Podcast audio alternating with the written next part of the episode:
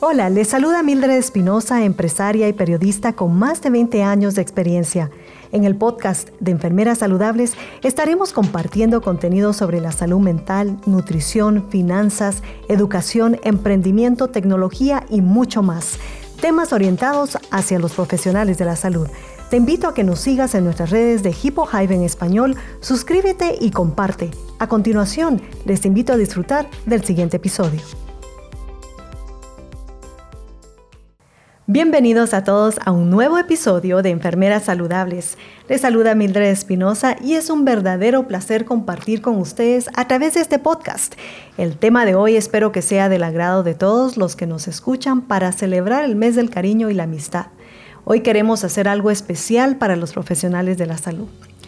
Todos reconocemos la importancia que tienen los enfermeros en las organizaciones del cuidado de la salud.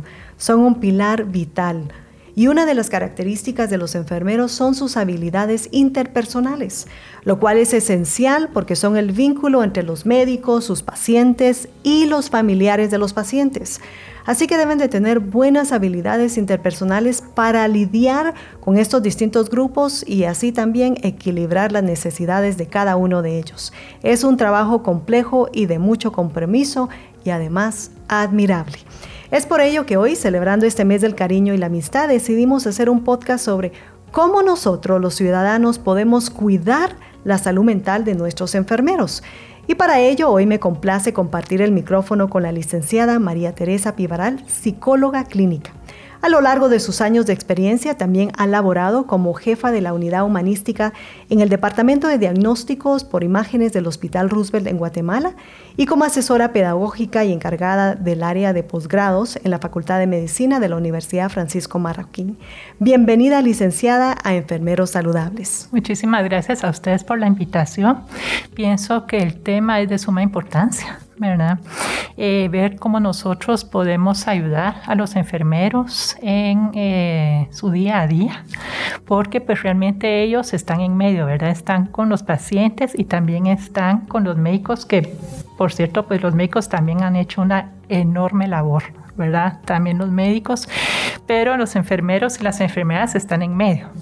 Entonces yo pienso que eh, nosotros no debemos de olvidar que ellos son seres humanos también, que ellos también tienen sentimientos, que ellos también eh, van a reaccionar ante ciertas situaciones. Y eh, nosotros pienso que es importante que tengamos empatía, empatía hacia ellos, ¿verdad? Ponernos un poco en los pies de ellos para poder comprender cómo ellos se están sintiendo, cómo ellos están experimentando la situación. Em, es cierto que es su trabajo, muchos pueden decir es su trabajo, ellos, pero no dejan de ser seres humanos, ¿verdad? Entonces yo pienso que tener empatía con ellos, eh, ayudarlos, eh, darles sentido de temporalidad, a, la situación, ¿verdad? Esto, sobre todo esta situación ahorita de la pandemia, pues va a terminar en algún momento o vamos a aprender a convivir con eso y entonces eh, darle eh, sentido de temporalidad esta crisis, eso ayuda, ¿verdad? Esa es una de las técnicas de relajación que yo he impartido a estudiantes, ¿verdad? Eh, hay muchas más, pero esa es una y que a mí en lo particular sí me ayuda, ¿verdad? Y licenciada, eh, particularmente, y, lo estábamos hablando fuera del micrófono, pero eh, los enfermeros están en su día a día, eh, es parte de su diario vivir estar alrededor de la enfermedad, de la muerte eh, al frente de ellos. mantener y manejar ese estrés entendemos que para todos es fundamental, pero sobre todo para ellos. ¿Cuáles son esos consejos que ellos podrían tomar y para cambiar también me imagino esos comportamientos de que normalmente son los que nos asisten, los que nos ayudan, pero también dejarse atender, dejarse cuidar. ¿Cuáles podrían ser ese cambio de comportamientos que ellos podrían tener para mejorar su salud mental? Mire, yo pienso que eh, primero pensar que no están solos. ¿verdad? Porque pueden estar rodeados de gente y sentirse solos, sentirse en algún momento abandonados, porque nadie está pensando en ellos, ¿verdad? Entonces se podría ser que así se piense, no estoy diciendo que así sea per se, ¿verdad? Pero podría en un momento pensarse así. Entonces, em, pueden ellos como enfermeros y enfermeras establecer redes de apoyo en, su lugar de trabajo, ¿verdad? O sea, apoyarse entre ellos en el hospital en donde estén, eh, permitirse desahogarse entre ellos, permitirse escucharse entre ellos, si alguno de ellos en algún momento se enoja, manifestarlo a sus compañeros. ¿Verdad? Eh, podrían ellos incluso organizar unos 20 minutos, algo así, eh, para hablar de esto, tener ese tipo de reuniones o los jefes eh, a, nivel hospitalario podrían implementar ese tipo de, actividades de ellos por turnos, ¿verdad? Porque como ellos están turnando, entonces em, el turno, por ejemplo, de 7 de la mañana a 1 de mediodía, eh, podrían tener unos 20 minutos solo para eso o unos 15 minutos para ellos mismos retroalimentarse, ¿verdad? Retroalimentarse, pero positivamente. Pienso que ellos pueden aprender a manejar esa situación, a manejar ese estrés. Muchas veces con solo expresarlo eso les va a ayudar. Y eh, darse también lo que se llama en psicología caricias positivas, ¿verdad? porque nosotros tendemos a darnos solo caricias negativas, o sea, nos recriminamos por lo malo que hacemos, pero no por lo bueno. Entonces, aprender a darse ese tipo de retroalimentación positiva o caricias positivas, ¿verdad? De yo logré, que puede ser algo que puede ser también de cosas muy internas. ¿verdad? Primero, en cuanto al trato al paciente, ¿verdad? Controlé, logré manejar la situación y darse un incentivo por eso.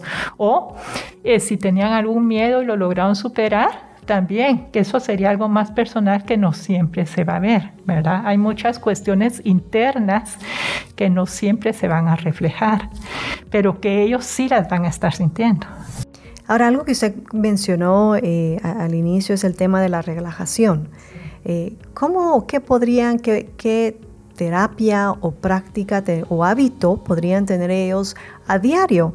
Con el que pueden empezar con tan simple un tema de relajación para cambiar ese ánimo eh, desde el principio de su día? ¿Qué, podrían hacer? Mire, hay una técnica muy sencilla porque está el entrenamiento autógeno, pero eso sí es más complicado. Yo sí lo he aplicado, pero es más, más complicado y se necesitaría más tiempo. Pero hay una técnica muy simple que es la de la respiración.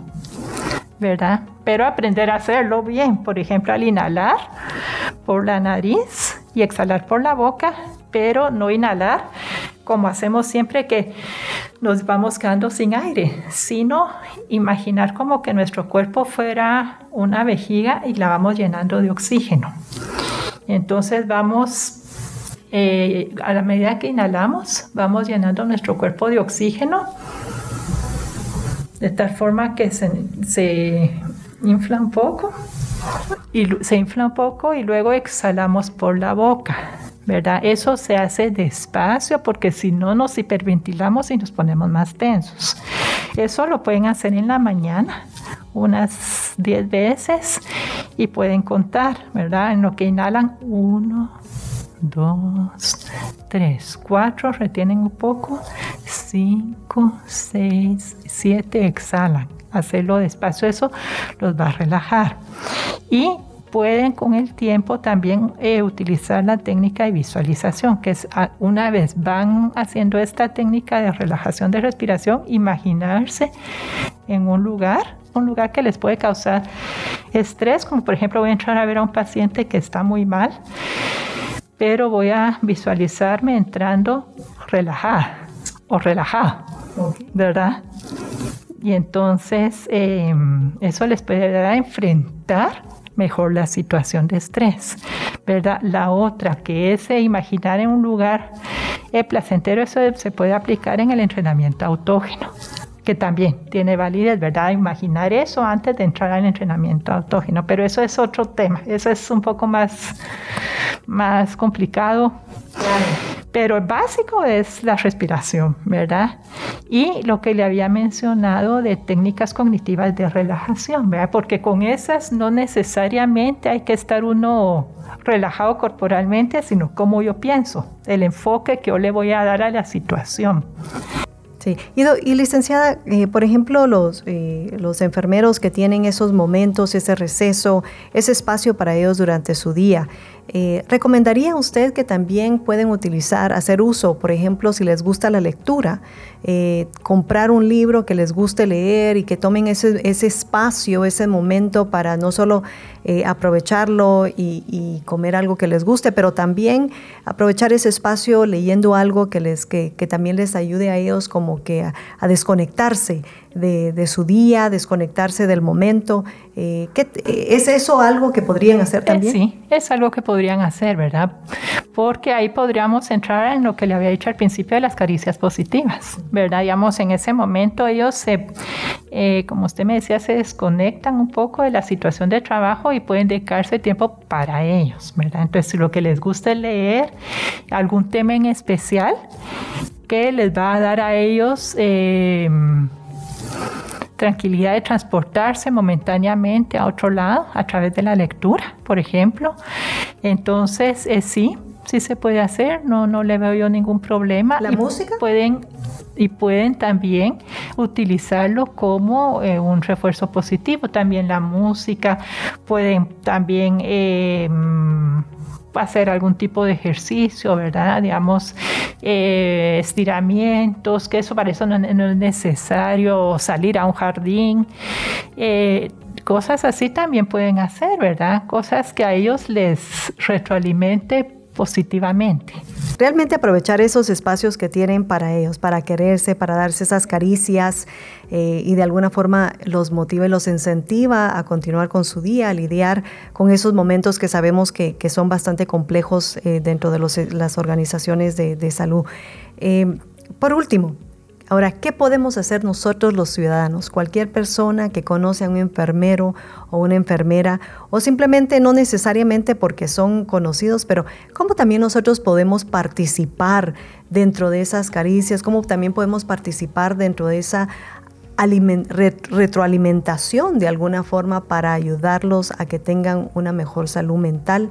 Eh, aprovechando que es este mes del cariño. Primero escucharlos, ¿verdad? Digamos, si son amigos de nosotros o si no son amigos, sino están viendo a algún familiar, solamente preguntarles, ¿cómo está hoy? ¿Cómo se siente hoy? ¿Cómo fue su día? ¿verdad? Entonces eso hace que se sientan y que sí son tomados en cuenta, ¿verdad? Que sus sentimientos están siendo tomados en cuenta que ellos como personas están siendo valoradas y valorados, ¿verdad? Entonces, eh, con solo preguntarles cómo te fue, cómo te sientes, o si son familiares, igual, Al llegar a la casa, eh, cómo te sientes, cómo fue tu día, ¿Qué, qué pasó el día de hoy, te noto de tal forma, me podrías contar de eso. Muchas veces con solo hablar de lo que les deprime o les enoja o les frustra es eh, una gran ayuda. Entonces nosotros podemos eh, ayudar en ese sentido, ¿verdad?